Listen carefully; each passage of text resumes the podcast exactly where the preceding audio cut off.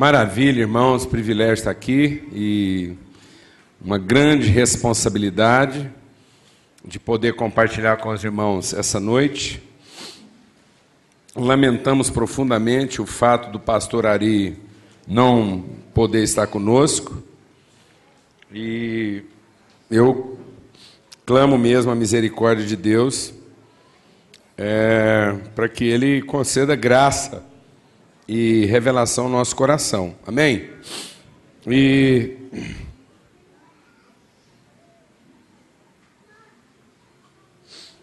É, é bem oportuno, assim, o, o privilégio que me coube de compartilhar sobre esse tema, porque tem sido uma, uma reflexão constante na nossa vida, né? A gente poder falar aqui um pouco hoje à noite, compartilhar, meditar na sequência daquilo que está sendo apresentado sobre esse assunto, às vezes tão controverso para nós, como igreja, da denúncia, como um estilo de, de vida, não é verdade? Não é uma coisa muito simples, né? Ela, mas ao mesmo tempo, ela não é complicada. Ela só é complexa ela tem uma complexidade, dada a sua abrangência, aquilo que ela produz, os motivos pelos quais uma denúncia é feita, o que, que ela objeto, o que, que ela pretende, onde ela quer chegar. Então é muito importante entender isso, né? O que, que motiva a denúncia e o que, que ela pretende.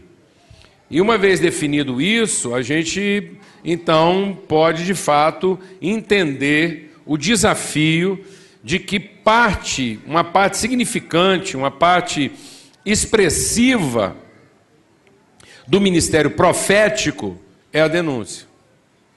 Amém? Então eu queria ler com vocês um texto aqui, que está lá em 2 Coríntios, é, no capítulo 7. Coríntios 7. E Paulo diz assim: Amados, visto que temos essas promessas, purifiquemo-nos de tudo o que contamina o corpo e o espírito, aperfeiçoando a santidade no temor de Deus. Concedam-nos lugar no coração de vocês. A ninguém prejudicamos, a ninguém causamos dano, a ninguém exploramos. Não digo isso para condená-los. Já lhes disse que vocês estão em nosso coração para juntos morrermos ou vivermos. Tenho grande, com, grande confiança em vocês e de vocês tenho muito orgulho. Sinto-me bastante encorajado. Minha alegria transborda em todas as tribulações. Pois quando chegamos à Macedônia não tivemos nenhum descanso, mas fomos atribulados de toda forma, conflitos externos, temores internos. Deus, porém, que consola os abatidos, consolou-nos com a chegada de Tito, e não apenas com a vinda dele, mas também com a consolação que vocês lhe deram. Ele nos falou da saudade, da tristeza, da preocupação de vocês por mim, de modo que a minha alegria se tornou ainda maior. Mesmo que minha carta lhes tenha causado tristeza, não me arrependo. É verdade que a princípio me arrependi mas percebi que a minha carta os entristeceu, ainda que por pouco tempo. Agora, porém, me alegro, não porque vocês ficaram tristes, mas porque a tristeza os levou ao arrependimento. Pois vocês se entristeceram como Deus desejava, e de forma alguma foram prejudicados por nossa causa. A tristeza, segundo Deus, não produz remorso, mas sim um arrependimento que leva à salvação. A tristeza, segundo o mundo, produz morte. Vejam que essa tristeza, segundo Deus, produziu em vocês. Que dedicação, que desculpas, que indignação, que temor, que saudade, que preocupação, que desejo de ver a justiça feita. Em tudo vocês se mostraram inocentes a esse respeito. Assim, lhes escrevi, não foi por causa daquele que cometeu o erro, nem daquele que foi prejudicado, mas para que diante de Deus vocês pudessem ver por si próprios como são dedicados a nós. Por isso tudo fomos revigorados. Amém. Pois vocês se entristeceram como Deus desejava. Aleluia. A gente quer, para compartilhar um pouco aqui sobre essa questão da denúncia como estilo de vida, trabalhar alguns conceitos que às vezes estão um pouco confusos na nossa mente. A fé vem de ouvir e ouvir da palavra de Deus. Então, se a palavra vem ao nosso coração, mas os conceitos, aquilo que a palavra significa e representa, aquilo está equivocado, então é como a palavra de Deus diz: a profecia não se revela, a vontade de Deus não se manifesta. Porque às vezes nós estamos tocando uma trombeta, estamos tocando um instrumento que deveria alertar, que deveria despertar as pessoas, e elas não estão sendo despertadas porque a gente está tocando isso num tom errado, estamos falando uma língua que não pode ser compreendida. Por exemplo, para entender a questão da denúncia como estilo de vida, a gente tem que entender um pouco sobre o que de fato significa o ministério profético. Quando Jesus olhou para as cidades, olhou para Jerusalém, ele lamentou, ele chorou, ele se angustiou com o fato de que era o Jerusalém, essa Jerusalém terrena, que representa a religiosidade, que representa o legalismo, que representa a prostituição dos valores e do projeto de Deus para a nossa vida. É isso que significa Jerusalém terrena. Jerusalém terrena significa a cidade que trocou o serviço pela relação e que privilegia mais o desempenho, a competência, o serviço, a capacidade do que a relação, os valores, o princípio, o conhecimento. Não é? O que, que a palavra de Deus diz que essa Jerusalém terrena é Babilônia, com todos os seus filhos. O que, que é Babilônia? A mãe de todas as prostituições. Então, quando Jesus olha para Jerusalém, ele vê uma cidade que se prostituiu. Se prostituiu no quê? Nos seus valores, naquilo que fundamenta a sua fé, nos seus aspectos subjetivos. O que é uma prostituta? É a mulher que, ao oferecer o que ela tem para oferecer, ela negocia, ela barganha, ela põe preço nisso, ela transforma o privilégio da relação na oportunidade do serviço. Está me entendendo isso ou não, mano? E a palavra de Deus diz que esse estado de coisa essa condição prostituta, a primeira coisa que ela inibe, que ela corrompe, que ela destrói, é o ministério profético.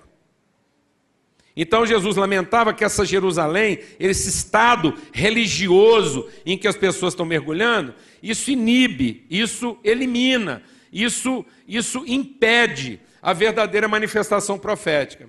O que, que é o ministério profético? O ministério profético é a possibilidade, porque quando Paulo fala do ministério profético, ele fala numa sequência. Ele vem falando dos dons, aí ele fala do caminho superior, que é o conhecimento do amor de Deus, e aí ele fala que o dom que melhor comunica esse amor é o dom profético.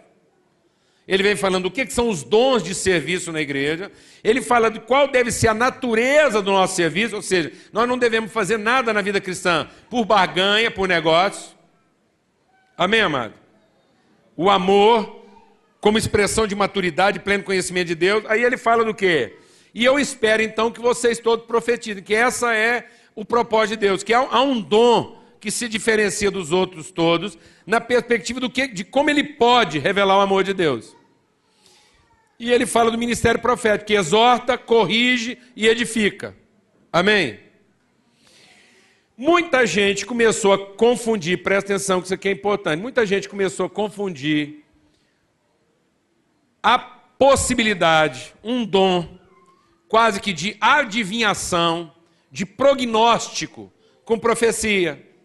Fica parecendo para a maioria dos cristãos hoje em dia que o profeta é o cara que adivinha o futuro. Então fica parecendo que dom profético é a capacidade de prognosticar, de adivinhar, de prever o futuro. E por que, que o ministério profético foi ganhando essa conotação?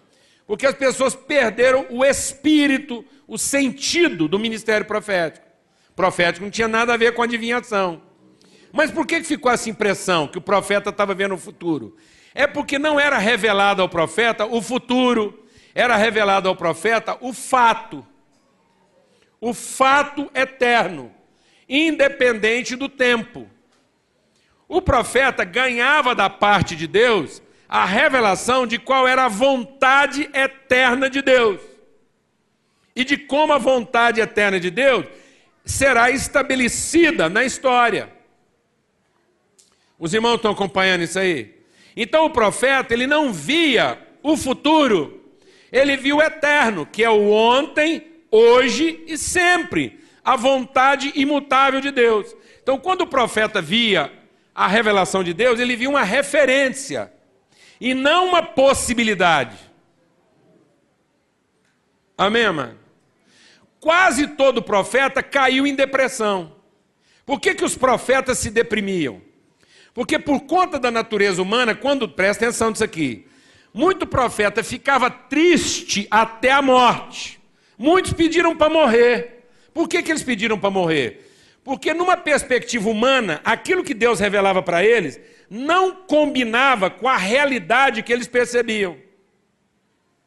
Então ficava parecendo que o que Deus revelou para eles era uma coisa idealizada. E quando eles comparavam o idealizado com o percebido, a distância era tão grande que a sensação que eles tinham é que aquilo nunca ia acontecer. Alguém está entendendo o que eu estou falando não? Então eles se frustravam, se deprimiam. Havia uma tristeza negativa neles. Até que Deus tinha que tratar a vida dessas pessoas. Para eles entenderem que o que Deus revelou não era uma possibilidade, não era um ideal, para eles projetarem para isso uma expectativa. Era uma revelação das coisas eternas, que dava para eles uma referência para que isso alimentasse a sua fé. De modo que eles não tinham que comparar o que Deus revelou com aquilo que estava percebido, como se o que Deus tivesse revelado fosse relativo. Não, o que Deus revelou é absoluto. Se é da parte de Deus, é uma revelação absoluta, não muda. Se não muda, é um paradigma, é uma referência que vai balizar, que vai orientar, de modo que a sociedade toda se organize de acordo com a referência de Deus. Esse era o papel do profeta. O papel do profeta era trazer da parte de Deus uma referência que servia de elemento de organização social. De modo que a, sociedade poderia se organizar em torno daquela revelação, porque ela era imutável. Amém? Mas como o profeta percebia aquilo como homem, ele, Deus falava com ele, ele imaginava aquilo um ideal. Pode ser como também pode não ser. Que bom se fosse. Está me entendendo isso ou não? Aí ficou uma coisa relativa. Então, hoje o ministério profético está corrompido por quê? Porque nós estamos trazendo o que é absoluto da parte de Deus para os relativos humanos. O Paulo acabou de trazer aqui uma proposta de uma igreja que diz que Deus só vai fazer o que ele tem para fazer dependendo de como a gente se comportar. Hora que a gente for andando nesse caminho, a gente vai perceber que nós nunca vamos conseguir nos comportar exatamente como a gente deveria para alcançar aquilo que Deus disse que poderia fazer. Então o nosso caminho vai levar a uma frustração coletiva. Porque nós transformamos uma referência de fé numa expectativa. E expectativa não é uma fé, é uma crença. Por isso tem mais gente crente na igreja hoje do que gente de fé. A Bíblia diz que apesar de todas as crenças, a grande crise da humanidade nos últimos dias será uma crise de quê? De fé. Por acaso, quando o filho do homem vier ao mundo, encontrará fé na terra? No entanto, nós vemos as crenças sendo estimuladas. Então está aumentando o número de crentes e está diminuindo o número das pessoas de fé. Porque o, o, aquele que tem fé, aquele que vive da fé, ele vive segundo uma referência imutável, um absoluto. E o que vive das crenças, vive do relativismo das suas expectativas. Dependendo de como eu desempenhar, Deus pode fazer ou não. E não tem ninguém que consegue dormir com um barulho desse. Está me entendendo isso ou não, mano? Nem os profetas. Por isso que eles pensavam em morrer. Então o profeta não era para trazer uma expectativa, o profeta era para trazer uma referência. De modo que a sociedade se organizasse em torno da referência o quê? Profética. Então ele denunciava, no sentido positivo, tudo que na sociedade não estava de acordo com a revelação profética. Amém, mano? Então o profeta nada mais é do que um poste que não saía do lugar. Amém? Um marco, uma referência, uma baliza. Na medida em que esses homens começaram a vacilar nas suas expectativas, morreu o ministério profético, a cidade se prostituiu. A cidade se prostituiu, era tanta prostituição que o profeta ficou em dúvida se aquilo ia dar certo ou não. O profeta começava a achar que Deus ia desistir do seu próprio plano em função da falta de compromisso dos homens. Estão entendendo isso ou não? Então a gente tem a tendência de achar que Deus vai nos tratar melhor se a gente comportar bem, e por isso mesmo Deus vai nos tratar pior se a gente se comportar mal. Acabou a revelação profética. Porque a gente vai de acordo com o desempenho humano. Por que, que o profeta ficou confundido com o adivinhador? Porque, como a vontade de Deus ia se cumprindo, ficava a impressão que o profeta viu o futuro. O profeta não viu o futuro, ele viu o passado. Amém? Ele viu aquilo que era a vontade de Deus desde os tempos eternos. E já que era a vontade de Deus, isso não ia mudar. Glória a Deus, amém? Amém? Então o profeta não viu o que podia ser, o profeta viu como será. E será porque já é, porque já foi, é a vontade de Deus. Amém, irmão? Mas o povo agora anda procurando profeta e pagando profeta para ver se o profeta adivinha como é que vai ser o futuro dele. Entendemos aí a questão do ministério profético? Outro conceito que precisa ser trabalhado então. O profeta era para a cidade a denúncia fiel. Então, o ministério profético traz para a comunidade a referência fiel. E nós fomos, com o tempo, relativizando o conceito de fidelidade para o conceito de lealdade. Então nós estamos confundindo lealdade com fidelidade. Lealdade é um atributo relativo. Lealdade é como eu respondo ao estímulo. Então é um parâmetro relativo. Lealdade é uma, é uma forma de reagir. Lealdade tem a ver com a legalidade.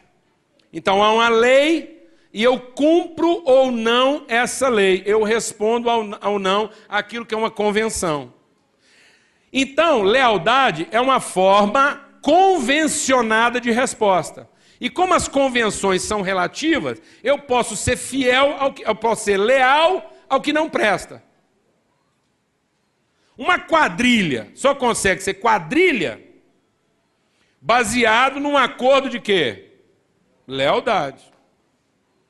Então vai ser tudo bandido. E eles vão se organizar a partir de uma convenção o quê?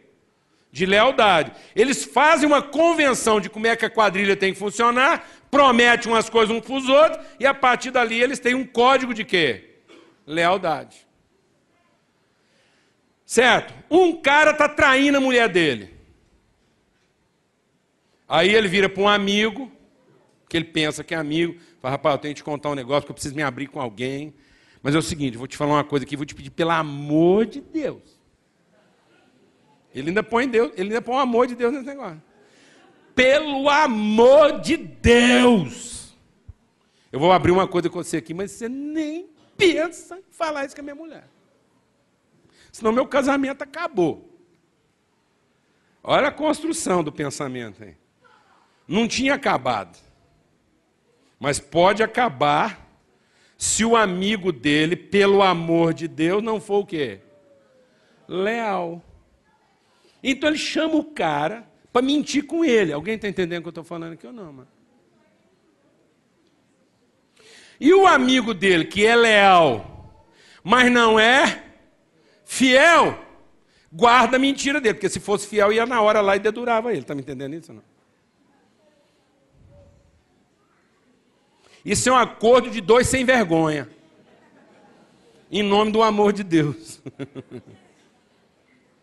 Então nós estamos nos organizando de forma relativa, porque nós perdemos o senso da vocação profética. Então a gente está transformando o absoluto em relativo, o fato em ideal, a fé em expectativa e, consequentemente, a fidelidade em pura lealdade. Então, por exemplo, o Espírito Santo é fiel. O Espírito Santo é o maior dedo duro da história. Ele não guarda segredo. É muito complicado conviver com o Espírito Santo, porque ele não guarda segredo. O Espírito Santo fica sabendo uma coisa através da, da, da gente, ele está vendo lá a gente. Aí você está lá, tranquilão, achando que ninguém está sabendo de nada. Vem um amigo seu e fala, rapaz, o que está acontecendo com você? Fala, não, nada, está tudo normal. Que é a cara de tacho. Fala, não, rapaz, mas não sei, estava orando por você, senti um negócio, fiquei incomodado. Essa semana sonhei com você, vi você num lugar esquisito. Não está acontecendo nada, não? Não, tá tudo certo. Mas não sei, rapaz, toda hora que eu vou orar por você, eu caio num choro, numa tristeza. É o Espírito Santo dedando a gente. É ou não é, mano? E ele não aguenta guardar esse segredo. Amém? Glória a Deus. Por quê? Porque ele é fiel. Então, o leal é leal a, é relativo. O fiel é fiel para. Deus não é fiel a nós. Porque se Deus fosse fiel a nós, toda vez que a gente fizesse uma coisa ruim, Deus, a gente estragava Deus. Estão me entendendo isso não? Então, se Deus fosse fiel a nós, eu pecava, Deus ficava ressentido, magoado, porque ele teria uma reação negativa a uma ação negativa. Então, Deus não é fiel a, Deus é fiel para. O que é o fiel? É o prumo. O prumo é um fiel, porque ele é um fiel para a parede. A parede entorta, o prumo não acompanha.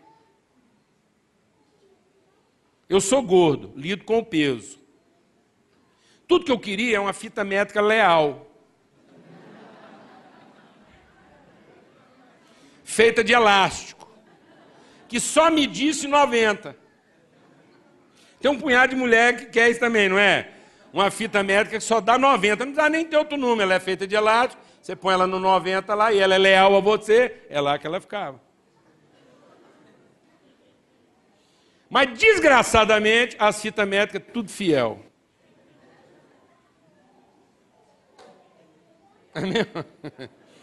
Porque ela é um fiel para. Já tentei arrumar a régua que estica. Não tem, só tem umas firme. Amém? Então, o metro, o que é o metro? O metro nada mais é do que uma barra de ferro que não sofre variação com a temperatura ou com a pressão e que convencionou-se que aquela barra mede um metro. Então, toda vez que alguém tiver dúvida de quanto um metro mede, existe um fiel guardado para. O que, que essa barra de metal que não muda de tamanho, independente da temperatura, é para a sociedade? Uma denúncia permanente de quanto é que um metro mede. Glória a Deus, né? Então, se algum dia todas as réguas do mundo acabar, a gente pode ir lá e começar a fazer régua de novo, porque tem uma medida padrão, fiel, referente. Um parâmetro, um paráclito um poste fincado, um fiel, um profeta. Então tem uma, um pedaço de metal guardado na Suíça lá, que é o profeta das réguas. Ele diz como é que toda, quanto, toda régua tem que medir. Amém? Está me entendendo o sentido? Mas a gente está querendo corromper isso. Eu cresci numa cidade onde a gente chamava 900 ml de litro. Depois gente não admira que no Brasil tem corrupção. Porque minha mãe falava assim, menino! E eu estava na escola, eu apanhava para estudar matemática. No entanto, a minha mãe me mandava ir na venda comprar um litro de óleo. E eu olhava lá, estava escrito 900 ml. Agora você dorme com um barulho desse. Isso desconstruiu minha cabeça. Eu falo, é um litro ou é 900? Então, para uma sociedade que aprendeu a chamar 900 ml de litro, nós estamos no lucro. Amém, mano? Quem aqui pegou esse negócio? Hã? Ah, Deus de misericórdia. Você compra 900 ml de óleo ou um litro? 900 ml. Porque chamar aquilo de um litro é uma corrupção profética. É uma degeneração. Amém, amado? Próxima vez gosto, você vai chegar lá no armazém e falar assim, por favor, você me vende 900 ml de óleo? Amém? Então, o que é o fiel? É a referência. Ele é para. Ele não é a. Amém? Então, quando Paulo está falando isso, quando esse Paulo está fazendo essa denúncia para a igreja, ele está trazendo para a igreja o quê? A referência fiel de como as coisas têm que funcionar. Só que essa vara de medir, esse esquadro, esse fio de prumo, quando as coisas não estão funcionando, a primeira coisa que ele traz não é alegria, é constrangimento. Amém? Ele traz tristeza. Então, nós que vivemos numa sociedade que fez do prazer o seu culto, e onde a própria igreja está prometendo para as pessoas o quê? Prazer. As igrejas estão prometendo para as pessoas que nós viemos nesse mundo para ter prazer. E nós não viemos nesse mundo para ter prazer. Nós viemos nesse mundo para aprender a ser triste. Glória a Deus, amado. Porque a palavra de Deus está dizendo aqui que o caminho da vida não está em saber lidar com a felicidade. O caminho da vida está em saber lidar com a tristeza. Ninguém vai aprender o que, a vida é se não aprender a lidar com as suas tristezas, a ficar triste pelo motivo correto. Então hoje nós vivemos uma sociedade que não sabe desfrutar da tristeza como um elemento terapêutico. Então, porque nós não sabemos ficar tristes, nós estamos ficando é doido.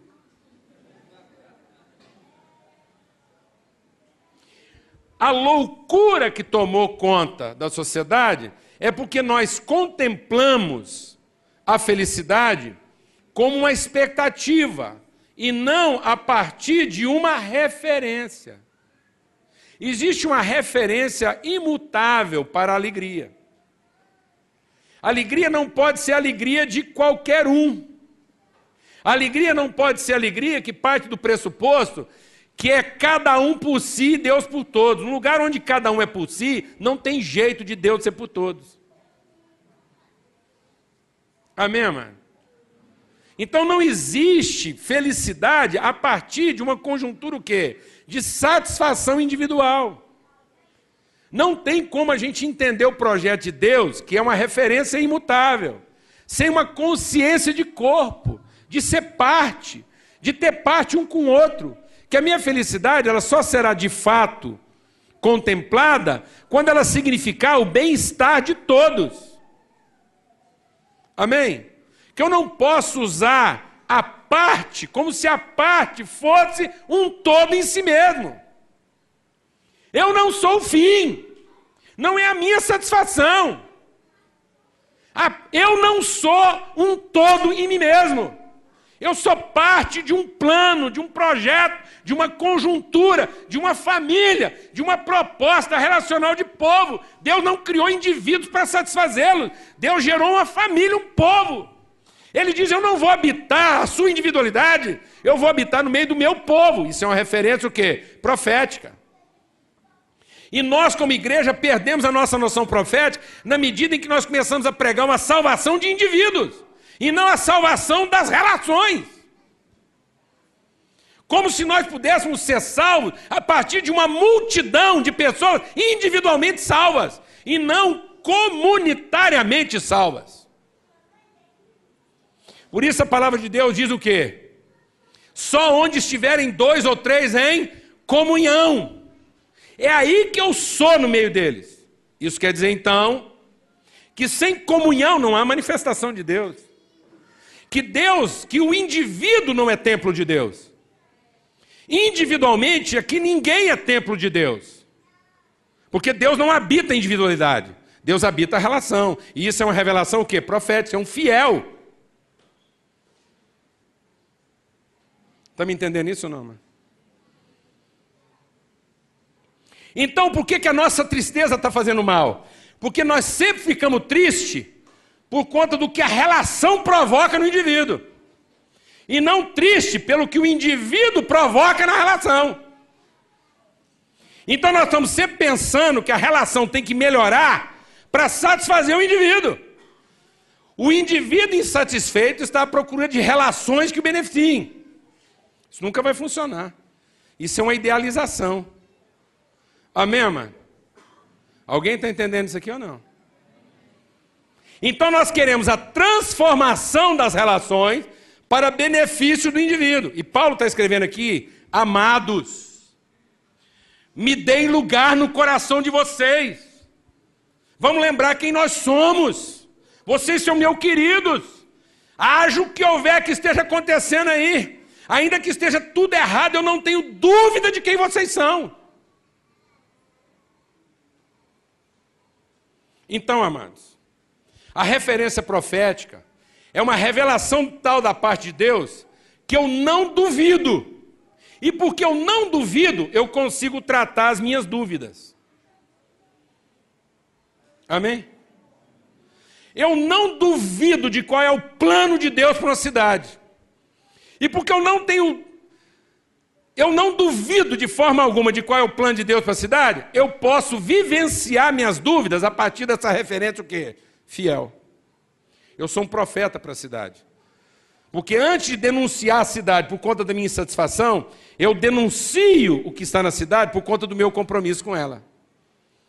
A igreja não está conseguindo ser o profeta da sociedade, porque ela está denunciando as práticas da sociedade naquilo em que ela é ferida naquilo em que ela se ressente, naquilo em que ela sofre. Sofre por estar sendo prejudicada, e não sofre por estar sendo solidária. Nós olhamos para a causa gay hoje e não conseguimos ser profeta dessa situação porque temos medo disso entrar para dentro da nossa vida e acabar com a nossa fé. Como se a nossa realidade espiritual dependesse da conjuntura social. Isso é um relativismo.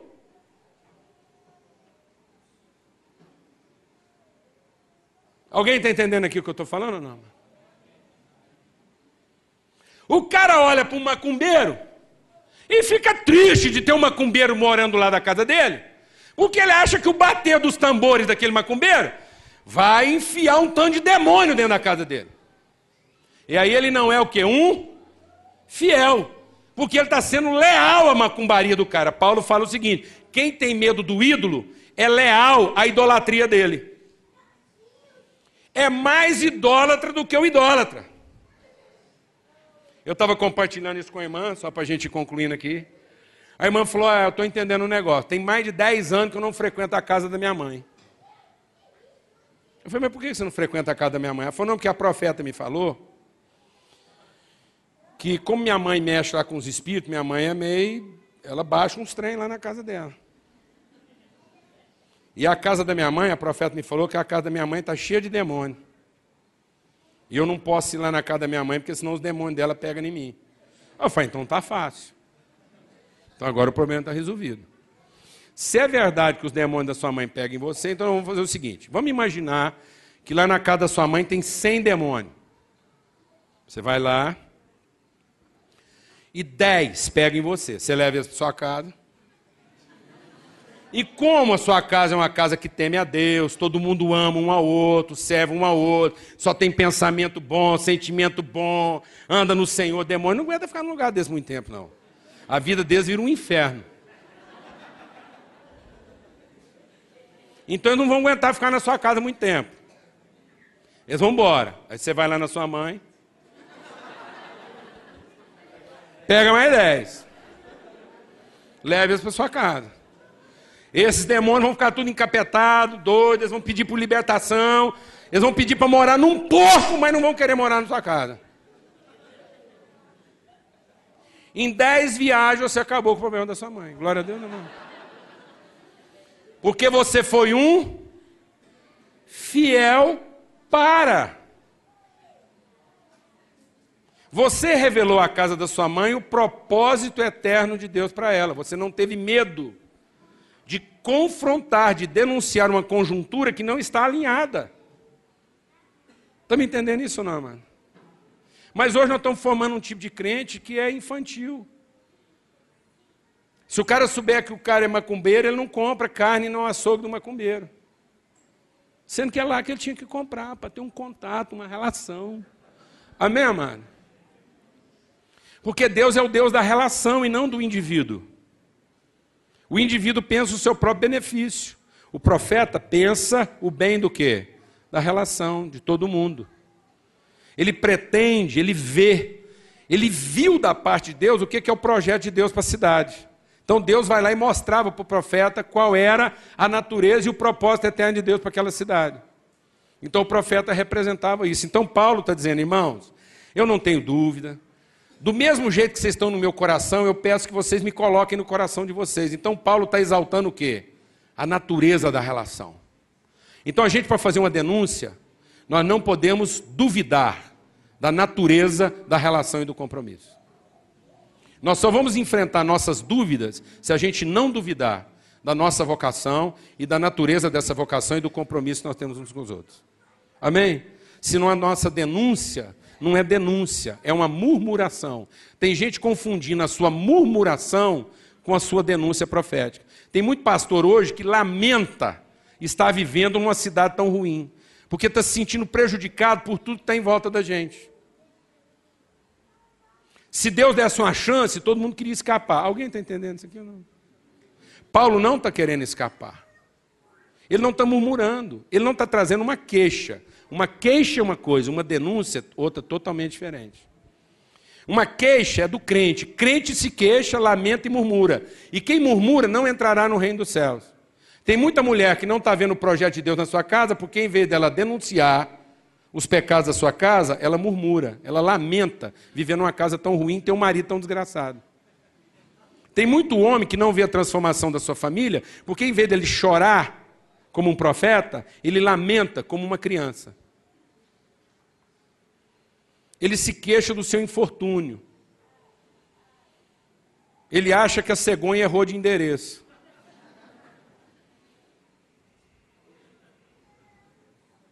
Amém?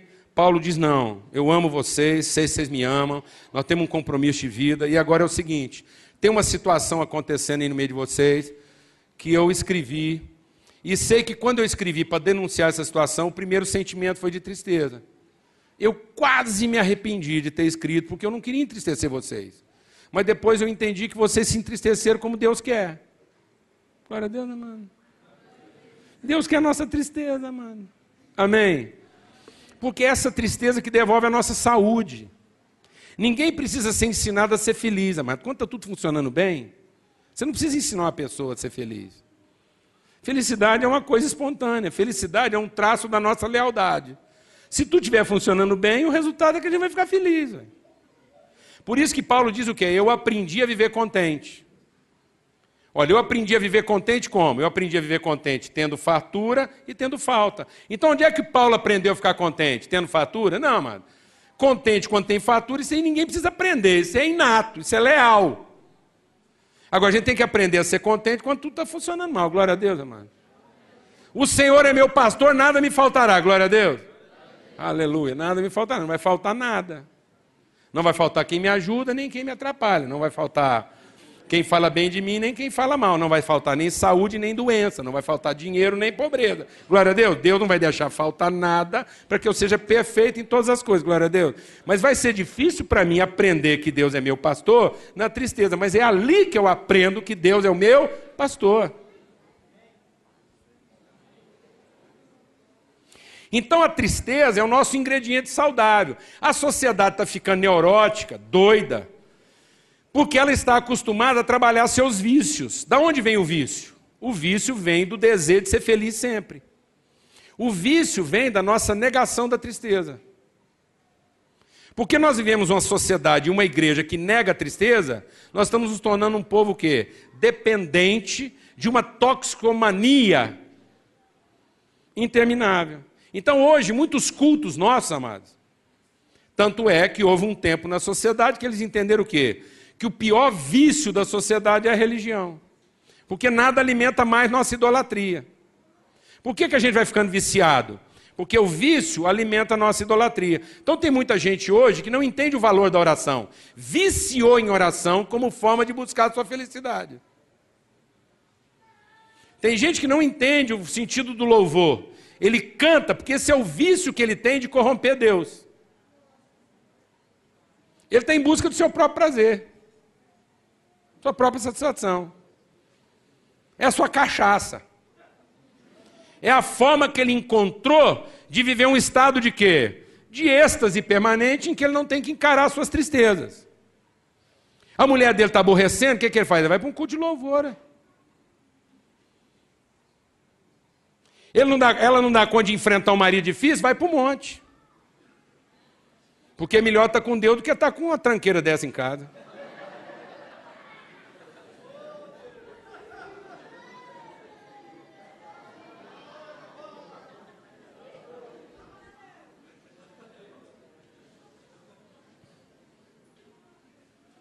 O capeta leva o homem para o monte para quê?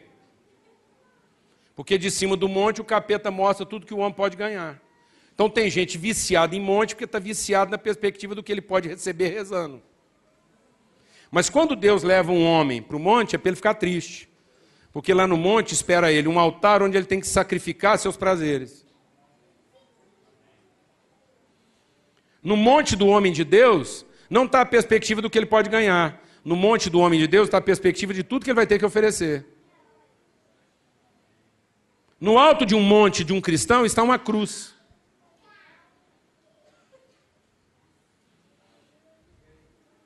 No alto de um monte carnal, amados, estão promessas de benefício. No monte de Deus tem tristeza.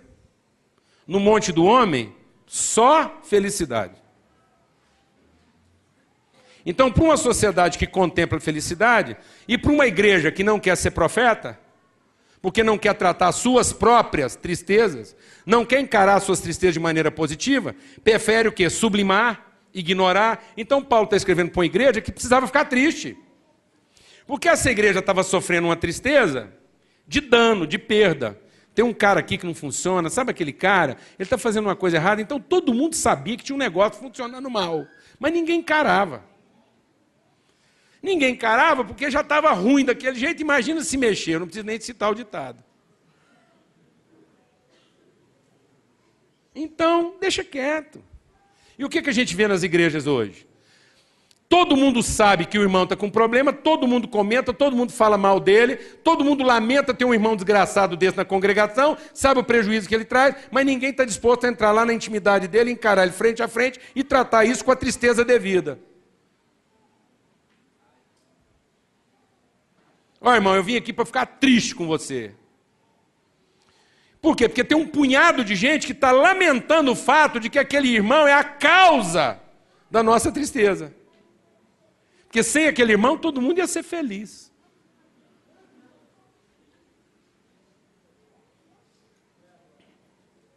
E Paulo está dizendo, ó oh, irmão, para tratar esse tipo de tristeza que leva à morte, em vez de ficar feliz, nós vamos ter que ficar mais triste.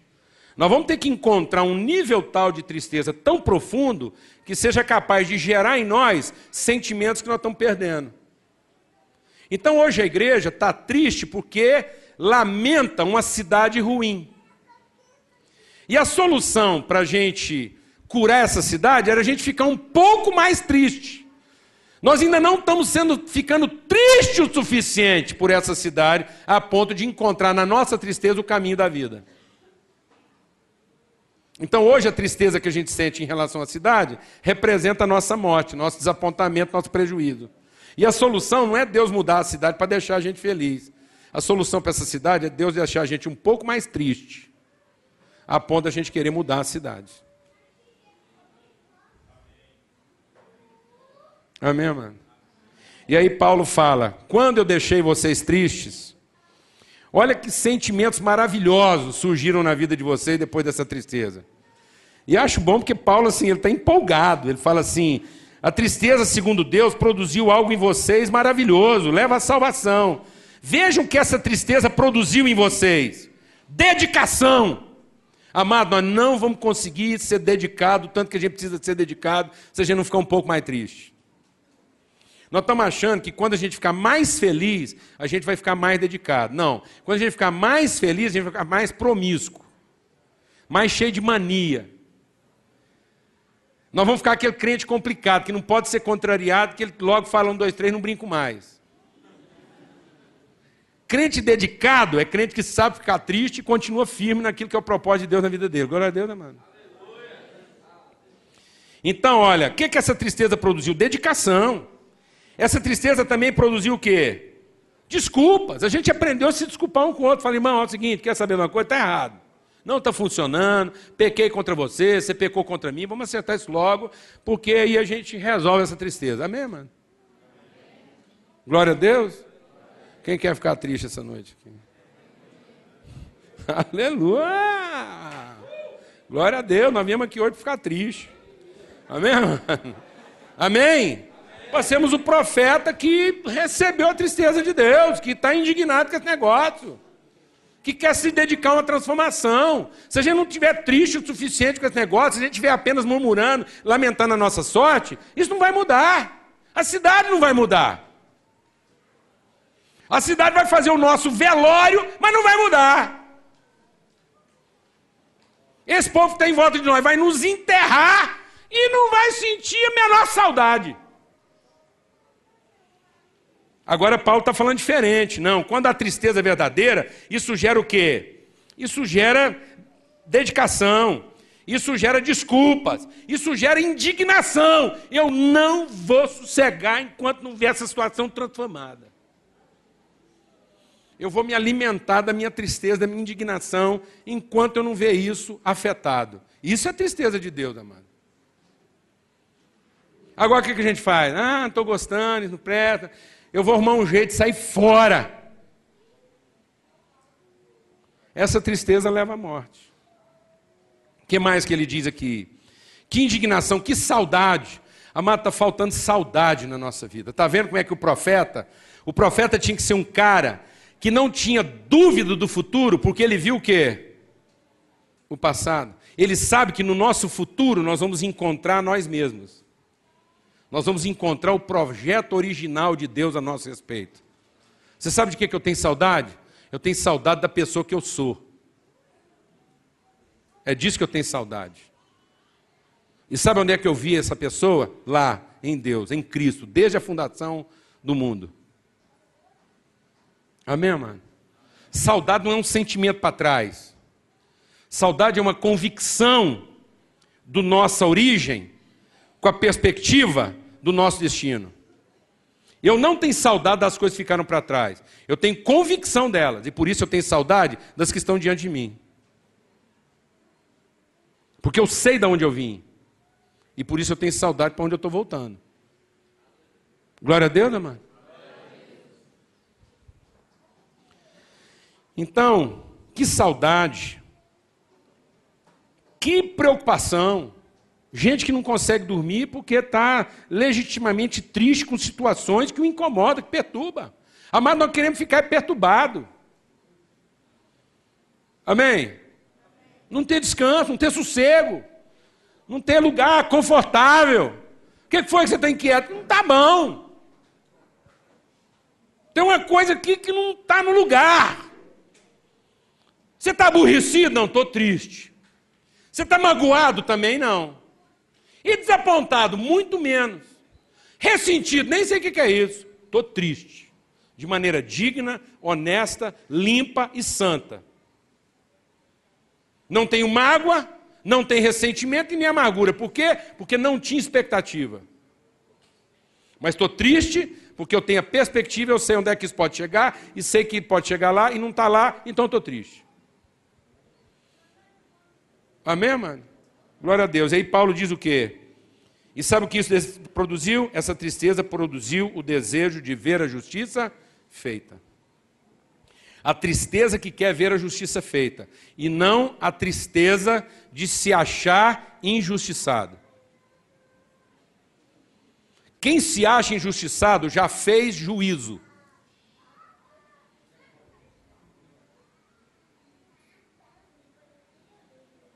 Por que, que ele fez juízo? Porque ele se sente pré-judicado. Pré-judicado nada mais é do que um juízo precipitado. É pré-júdice. Todo mundo que está se sentindo injustiçado é porque já fez juízo onde nunca devia ter feito. Porque Deus não levantou a igreja para fazer juízo, Deus levantou a igreja para fazer justiça. A igreja nunca foi e nunca será a parte prejudicada da sociedade. A igreja será sempre a esperança da sociedade porque deverá ser sempre a sua referência profética. Nós não estamos aqui para lamentar nossa sorte. Nós estamos aqui para nos encorajar no cumprimento do nosso destino. E que Deus levante entre nós profetas. Que a igreja continue a ser o que ela foi chamada para ser a comunidade profética da sociedade. Amém, amado? Que a gente não ensine os nossos filhos a lamentar o fato de ter nascido num mundo tão pecador, mas a entender o privilégio de ser agentes de transformação dessa realidade. E que se nossos filhos tiverem que ficar tristes, que fiquem tristes pelo motivo correto. Que fiquem tristes como Deus deseja. Porque esse é o caminho para a vida. Em nome de Jesus. Amém.